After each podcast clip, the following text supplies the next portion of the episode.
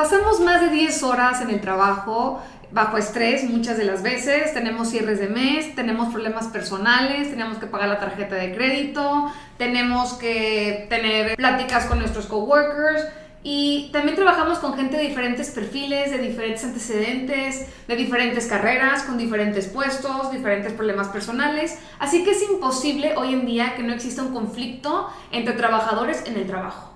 Pero hay soluciones. Hay formas de hacer que esto nos agrave y también podemos encontrar maneras de que el conflicto nos haga más fuertes, nos haga tengamos más confianza en el trabajo y podamos también hacer de este tiempo que pasamos en el trabajo el mayor tiempo del día generalmente un ambiente para aprender, para aceptar la retroalimentación y sentirnos en confianza de darla también en su momento. Consideramos que era importante hablar sobre el conflicto en el ambiente laboral. Bienvenidos Godines a este su espacio. Nosotros somos Chano y Regina, y al igual que tú, somos dos Godines que buscamos cómo sobrevivir y crecer en este mundo laboral tan incierto. Te invitamos a seguir este podcast. Es de Godines. Buenos días, tardes, noches a toda nuestra tribu Godín el día de hoy. Regina, ¿cómo estás? ¿Lista para un episodio más de Es de Godines? Sí, gracias Chano, aquí muy contenta de estar con todos ustedes un día más. Agradecemos la presencia de ustedes en las redes y con nosotros. Y pues aquí estamos, un episodio más que es de Godines. Pero el día de hoy es especial, eh, tenemos un invitado eh, sumamente importante para nosotros también en cuanto a un tema relacional muy, muy... Eh, ¿cómo lo podemos llamar? Una persona a la cual se le puede aprender muchísimo, ¿no?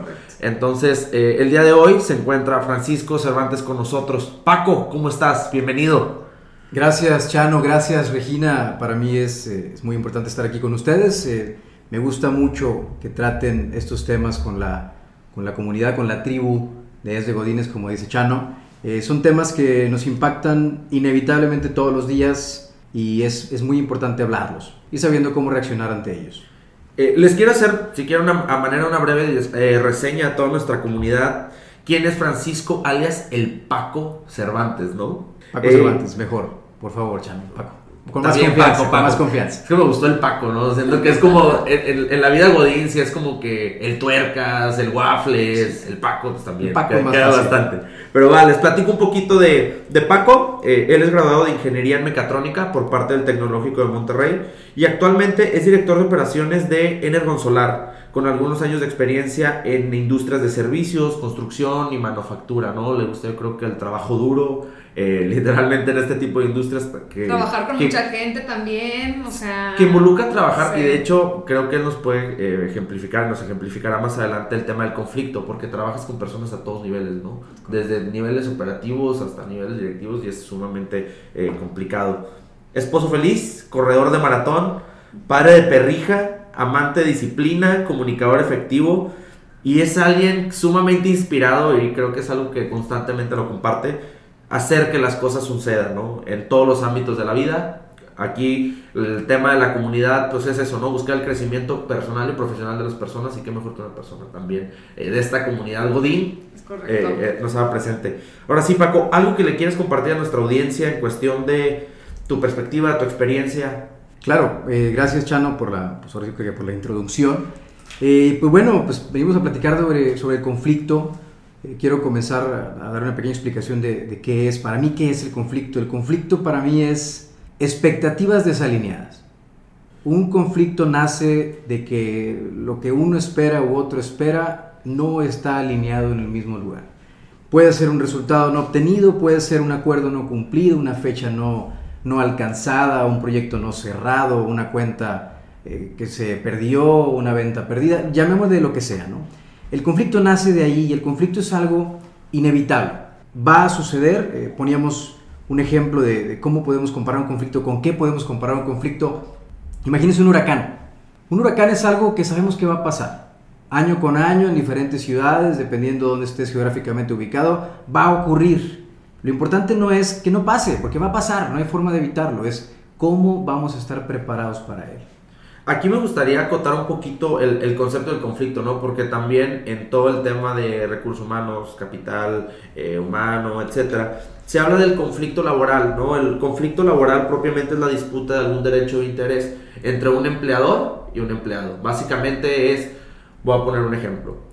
Yo te digo que te voy a pagar 10 pesos y te estoy pagando 8, ¿no? Oye, me estás faltando eh, en cuestión al contrato que tenemos. Ese es el conflicto laboral. Ahorita no vamos a ahondar en este tema, ya encontraremos eh, otros espacios, creo que es un tema bastante interesante también, pero ahorita lo hablaremos como las fricciones que se dan en el trabajo propiamente, ¿no? Creo que los conflictos más comunes es entre compañeros, ¿no? No tanto con tu jefe, sino es más bien con mi compañero con el que tengo que hacer un trabajo en conjunto, con el que tengo que trabajar, con el que hay mucho roce esos son como los conflictos que creo yo que se dan más normalmente. Yo, yo creo que hay de todo, ¿no? O sea, sí definitivamente entran los compañeros, pero también, y de hecho la principal causa ahorita de renuncia de las personas en México se da por causa de la situación al jefe, ¿no? Y muchas veces, como eh, retomando un poco lo que decía Paco, pues esos eh, intereses a veces no alineados, ¿no? Que no están en la misma sintonía las expectativas, los objetivos que tiene la persona eh, con lo que realmente se le está diciendo, ¿no? Pero bueno, a ver, este es el concepto, Regina, pero ¿qué lo causa? ¿Qué hay, qué hay de fallas en la gente? En bueno, propio jale. Sí, o sea, hay muchos tipos de causas, ¿no? Como comentaba Chano, las más comunes, este, o las que impactan más en la estancia de una persona en el trabajo es con la de su jefe, pero existe también cuando tú tienes un problema personal y lo manifiestas en el trabajo. Entonces tú ya estás un poco más sensible, estás de malas, ya estás con una actitud negativa y viene una persona a darte una, una retroalimentación, a pedirte algo urgente, etc. Y estallas contra esa persona. No sé si les ha pasado, tengan aquí una historia por ahí. Uf, uf, no, y, de estas, hijo, les, voy a platicar una, una pequeña anécdota que me, la platicaba un, un cliente cercano eh, de, una situación que vivían en su empresa, ¿no? Eh, esta persona ya es, de, hecho, dentro de la industria, dentro de la industria, pues se da mucho que las posiciones eh, de liderazgo, de dirección, pues tengan años, ¿no? O sea, 20, 30 años dentro de la misma organización. Y esta persona siempre había tenido un conflicto en el tema del manejo de sus emociones, ¿no? Entonces, y era muy aficionado al fútbol. Para colmo le iba al Cruz Azul. Entonces, ¿no? no, de malas. exacto. Siempre estaba de malas. Estaba acostumbrado a la frustración, ¿no? Bueno, eh, para no hacerles el cuento largo, recuerdo muchísimo que me decían, oye, pues cuando fue la final, una persona que trabajó con él, ¿no? cuando fue la final del América Cruz Azul, el día siguiente teníamos junta de revisión de resultados de semestre, una cosa así, ¿no? Y al momento donde estaba él el, día el viernes antes de que fuera la final, la persona más amable del mundo, no, sí, claro, venga el equipo, vamos, la meta, no sé qué. Y el lunes a todos les tocó una regañada tremenda, porque la persona venía enojada y frustrada. Ojo, y eso es un tema, le estoy hablando del fútbol, que es algo de las cosas menos importantes, probablemente es la más, pero no es importante, ¿no? Entonces, ya te imaginarás cuando tenía situaciones personales, ¿no? Llegaba a su casa y definitivamente era una bombita de tiempo muy difícil de tratar. Sí. Y, así, y Chano, si me permites, eh, eh, así va a pasar siempre se puede ser el fútbol, puede ser un tema de salud, un tema personal. Mi pareja. Eh, no sé, su hijo reprobó, su esposa eh, no está de acuerdo con algo que quiere hacer, lo que sea, su esposo, lo mismo, es, siempre va a pasar, ¿no? Entonces hay que estar, es parte de los temas que quería tocar un poco más adelante, es que debemos conocer al, con el que vamos a hablar, o sea, saber con el que estamos discutiendo esa persona por dónde, por qué está pasando y demás. Pero bueno, para no andar un poquito más así, más detalles, les platico un pequeño ejemplo que tengo yo también para compartirles. Eh, de mis primeros años en la industria de la manufactura, imagínense una línea de producción, 40 mil dólares la hora, ¿no? Paras una hora y 40 mil dólares tirados a la basura. Pues entré en una discusión con una persona del equipo de calidad, se empieza a tornar cada vez más elevada el, tono de la, de la plática, que estoy de acuerdo, que no estoy de acuerdo, que por qué estás haciéndolo así, etcétera, etcétera. Yo del área de producción, esta persona en el área de calidad, y ahí en medio de la línea, toda la gente viendo, ¿no? Entonces un factor importante y es que todo el mundo empieza a voltear a ver la discusión y se vuelve así un foco de... Sí, un cirquito, de, ¿no? de, un pequeño circo, chismes y... esa no es la forma de atacar un conflicto, en eso así, así se aprende. Y después de estar discutiendo un momento se nota claramente que pasa eso y pasa el gerente de planta por el pasillo, nos ve discutiendo esta persona y a mí, nos interrumpe muy respetuosamente eh, y, pues nos agarra ahí, nos, nos, pesca ahora sí que en media, media pelea, ¿no? Eh, y nos dice, con esto, esto me quedó muy grabado, y nos dice, no está mal que discutan, no está mal que no estén de acuerdo. Eso, está, eso está, es normal, es perfectamente normal. Lo importante es que después de esto que van a, discutir, hay acuerdos. haya un solo camino a seguir, haya una alineación de expectativas. Y así como esos nos van a pasar mucho, ¿no? Entonces, quería yo platicarles un poco acerca de, tres factores que veo yo importantes en, en el manejo de conflictos, siendo uno de ellos el ego, el segundo el respeto y el tercero la objetividad. Eh, empezamos un poquito con el ego. El ego, pues bueno, es intrínseco de todos. ¿no? Todos, todos tenemos ego y es, para mí, desde mi perspectiva, es el enemigo número uno de la humanidad, el ego. El ego nos detiene a hacer muchísimas cosas y el ego es una barrera para los conflictos. Entonces, de entrada debemos, debemos cambiarle el concepto del conflicto. La palabra per se nos dice que es algo malo. Conflicto. Sí, escuchas, escuchas el contexto y definitivamente. Dices, ah, conflicto, ¿no? Pero la realidad es que el conflicto está ayudándonos a que podamos alinearnos y encontrar el camino a la mejora. Ahora sí que no hay conflicto que no sea para llevarnos a, a una mejora desde la, desde la perspectiva de quien sea, si hay un conflicto es porque todos no, están de acuerdo en algo y quieren llegar a una, a una mejora, ¿no? Entonces, cambiar el concepto de la palabra conflicto realmente no es algo malo, es algo que, que, va a venir y que me va a ayudar a crecer a mí y va a ayudar a la empresa a llegar a un mejor lugar o a mi familia, o donde sea que lo estemos viviendo, pero en este caso estamos hablando de la, del trabajo. Entonces el ego, una parte de, cómo combatir a tu ego cuando estás enredado en un conflicto es escucha para entender y no para responder.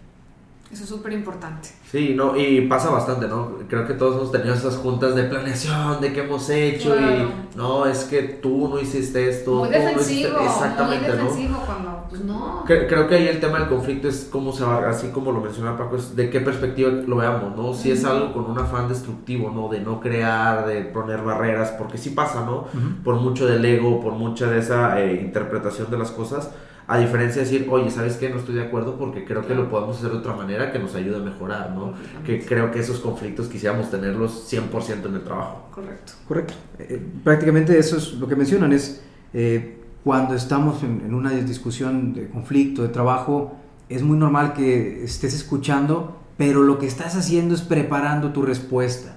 Ya estás preparando qué vas a decir. Ah, ya, estás buscando qué estrategia, qué voy a decir. Me voy a acordar de algo que hice dos, hace dos semanas y que el correo que no me mandó, que lo leyó tarde. Escuchemos para entender, no para dar una respuesta. Primero es entender lo que se está diciendo. Nadie tiene la verdad absoluta, nadie conoce la verdad absoluta.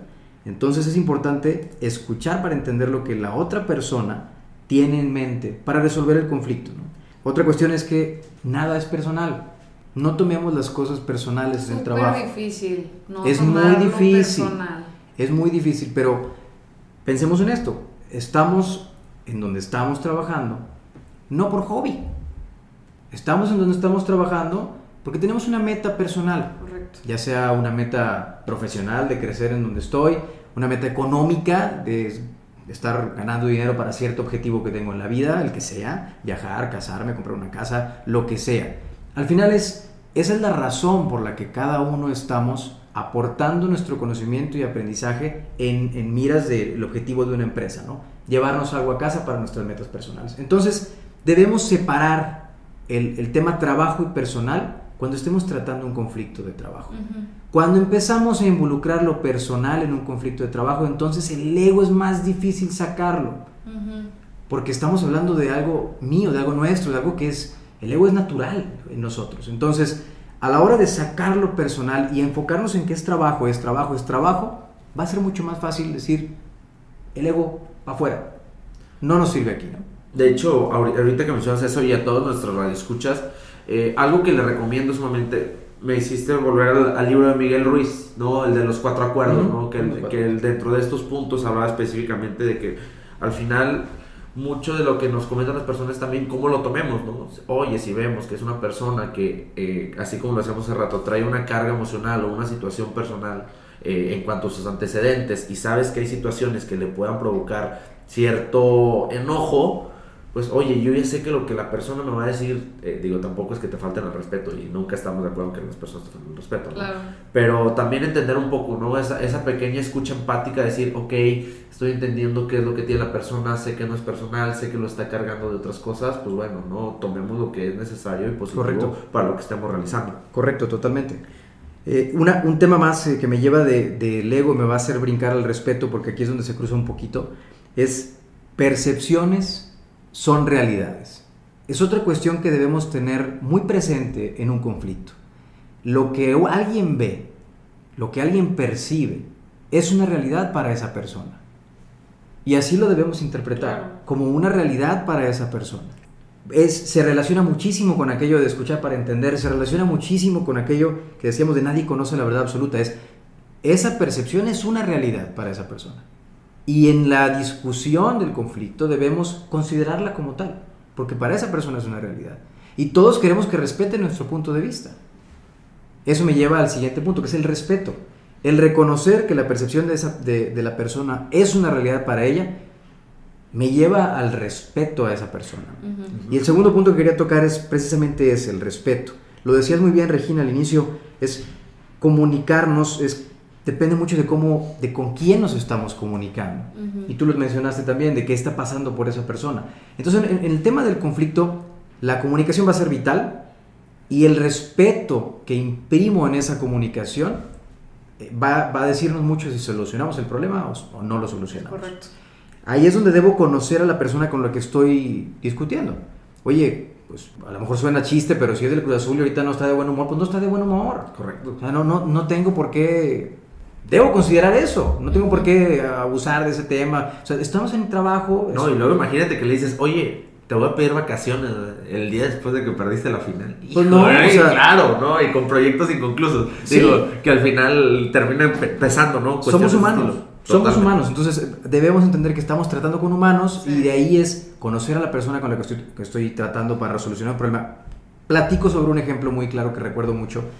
En, en empresa de manufactura, uno de los individuos con los que tenía que yo tratar, yo estaba como gerente de producción, pues una persona poco, poco así de relaciones eh, personales, ¿no? No le gusta tanto... Introvertido. Eh, medio introvertido, correcto, lo defines bien. Eh, no, no le gustaba mucho encarar, platicar así directamente. Sí, es una persona que le gusta solucionar problemas y estuvo muy exitoso y tenía un rol muy importante en la organización, pero no era una persona con la que te pudieras sentar frente a su escritorio y sentirte cómodo platicando. Parecía que quería que te fueras de ahí. Estabas sentado enfrente de él y te estaba empujando con la mirada al salte de mi oficina.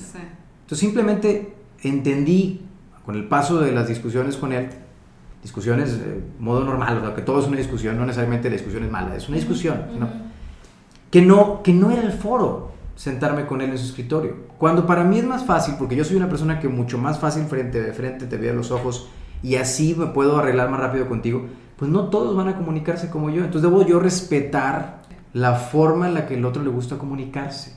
Aprendí a que extensión, levanto el teléfono, le marco su extensión. Su oficina estaba a cuatro pasos de la mía. A mí se me hacía ridículo utilizar el teléfono si yo camino cuatro pasos y llego a su lugar. Pero me di cuenta que cuando yo hablaba por teléfono con la extensión XXX, pum, solucionaba el tema mucho más rápido y con una fluidez que no hubiera tenido en persona, en persona frente de la en el escritorio. Qué interesante. Sucede. Somos humanos, cada quien le gusta comunicarse de una manera diferente. A lo mejor puede ser momentáneo, a lo mejor es porque, oye, sabe que esta persona normalmente sí se abre a esto, pero hoy no. Debemos estar muy perceptivos a eso. Oye, ¿sabes qué? Voy a hacerlo de esta forma. Está saliendo una junta, veo que como que no le fue muy bien.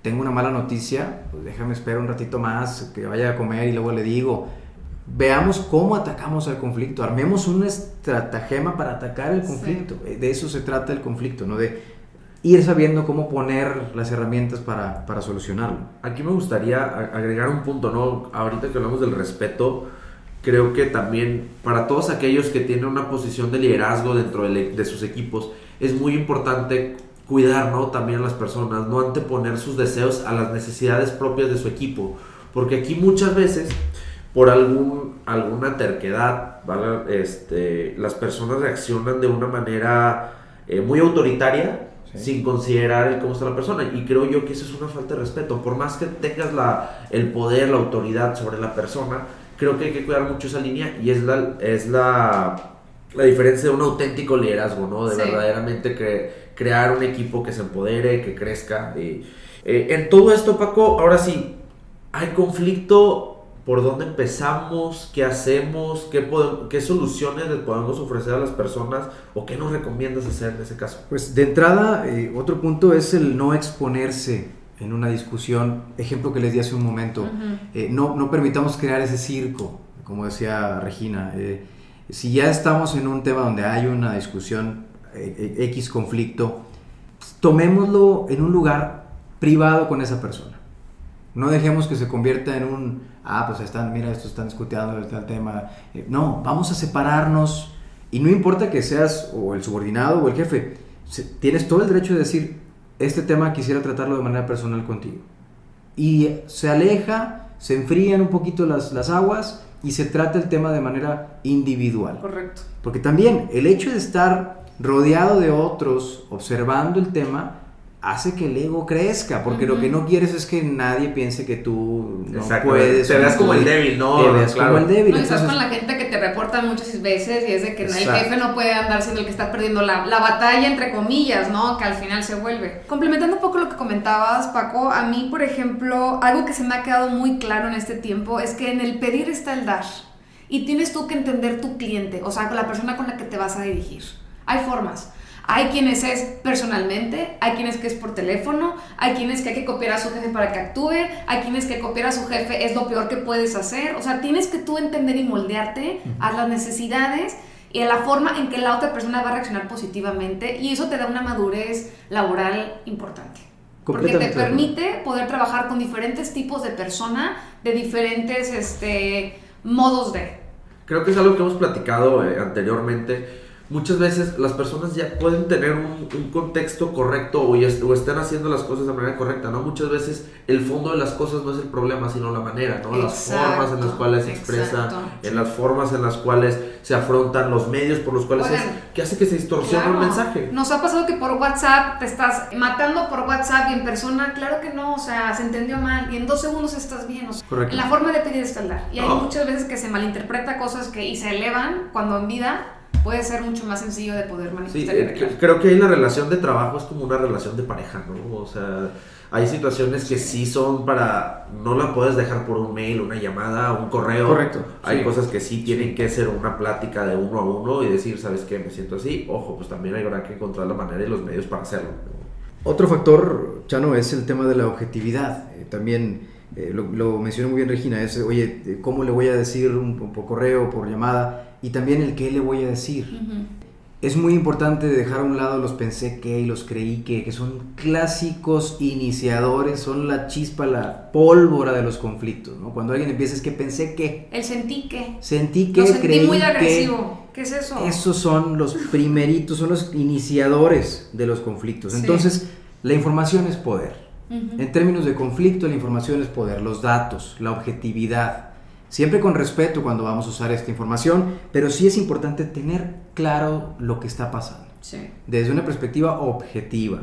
Si cometió un error, cometió un error. Si el otro lo cometió, cometió un error. Ahí es donde entra la no condescendencia. Es importantísimo para evitar un conflicto futuro. ¿Qué va a pasar? Sabemos que va a pasar. Pero para estar preparados para conflictos futuros es no seamos condescendientes. Ni con nosotros mismos, ni con nuestros compañeros. Ejemplo, Sabemos que mi, compañero y yo estamos trabajando en el mismo entregable, él hace la parte A, yo hago la parte B. La parte B depende de algunas cosas de la parte A, tenemos dos semanas para entregar, día 1, día 2, día 3, no está lista la parte A. Día 4, día 5, día 6, no está lista la parte A, tú no dices nada. Tú te dices, pues bueno, va a estar, ¿no?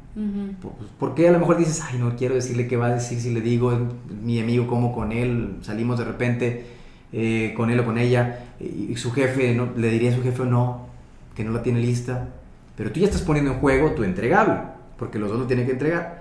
Pasan otros dos días, todavía no está lista la parte A, por lo tanto no puedes terminar tú la parte B. Entonces ya tu desempeño se está viendo afectado. Sí, claro. Por el desempeño de tu compañero. Entonces tú estás siendo condescendiente con tu compañero y eso puede afectar tu desempeño y eso va a generar un conflicto.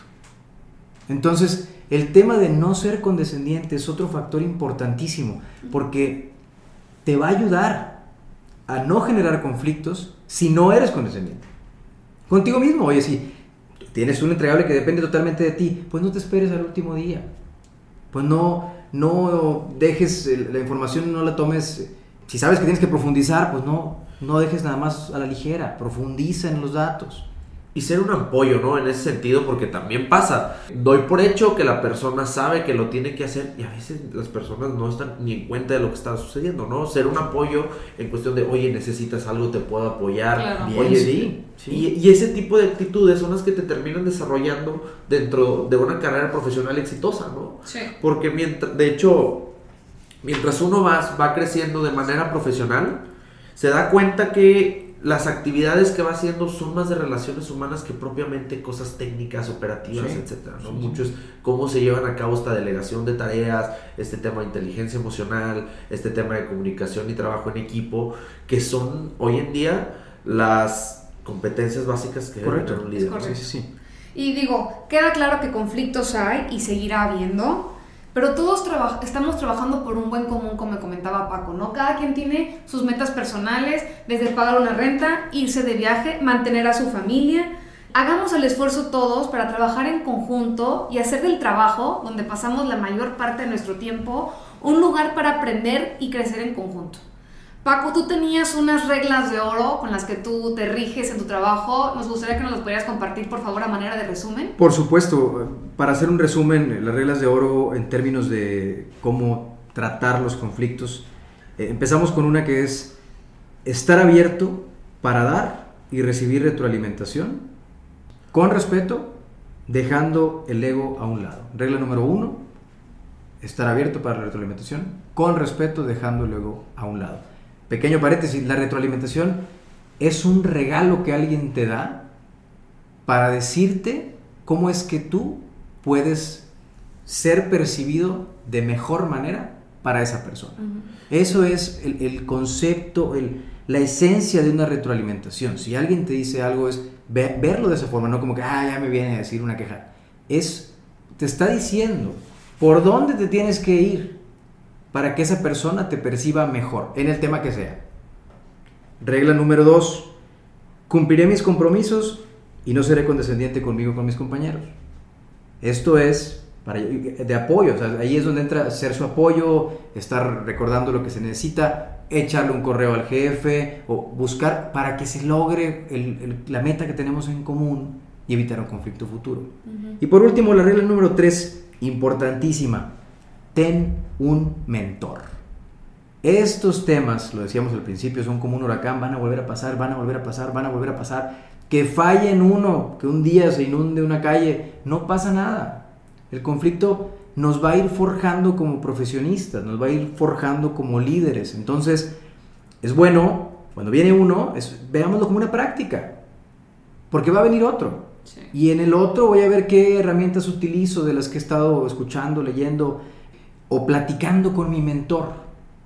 Por ahí, por eso es importante un mentor. Un mentor busca, busquemos a alguien que realmente no, no sea alguien relacionado en el conflicto para que tenga una, perspectiva imparcial.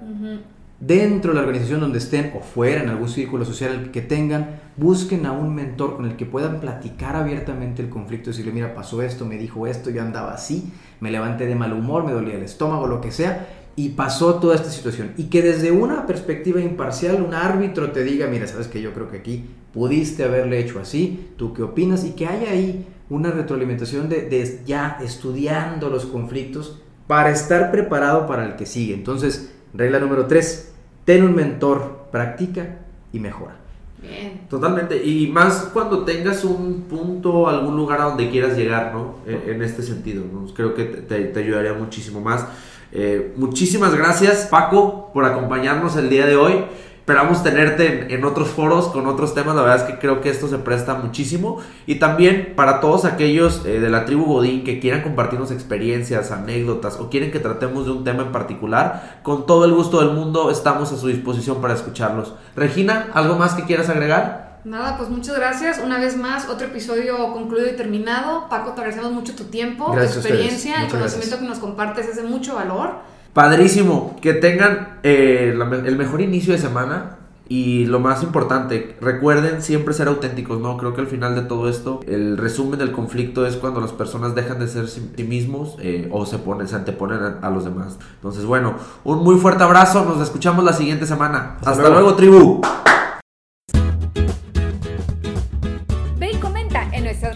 Es de Godines en Facebook, Twitter, Instagram y LinkedIn.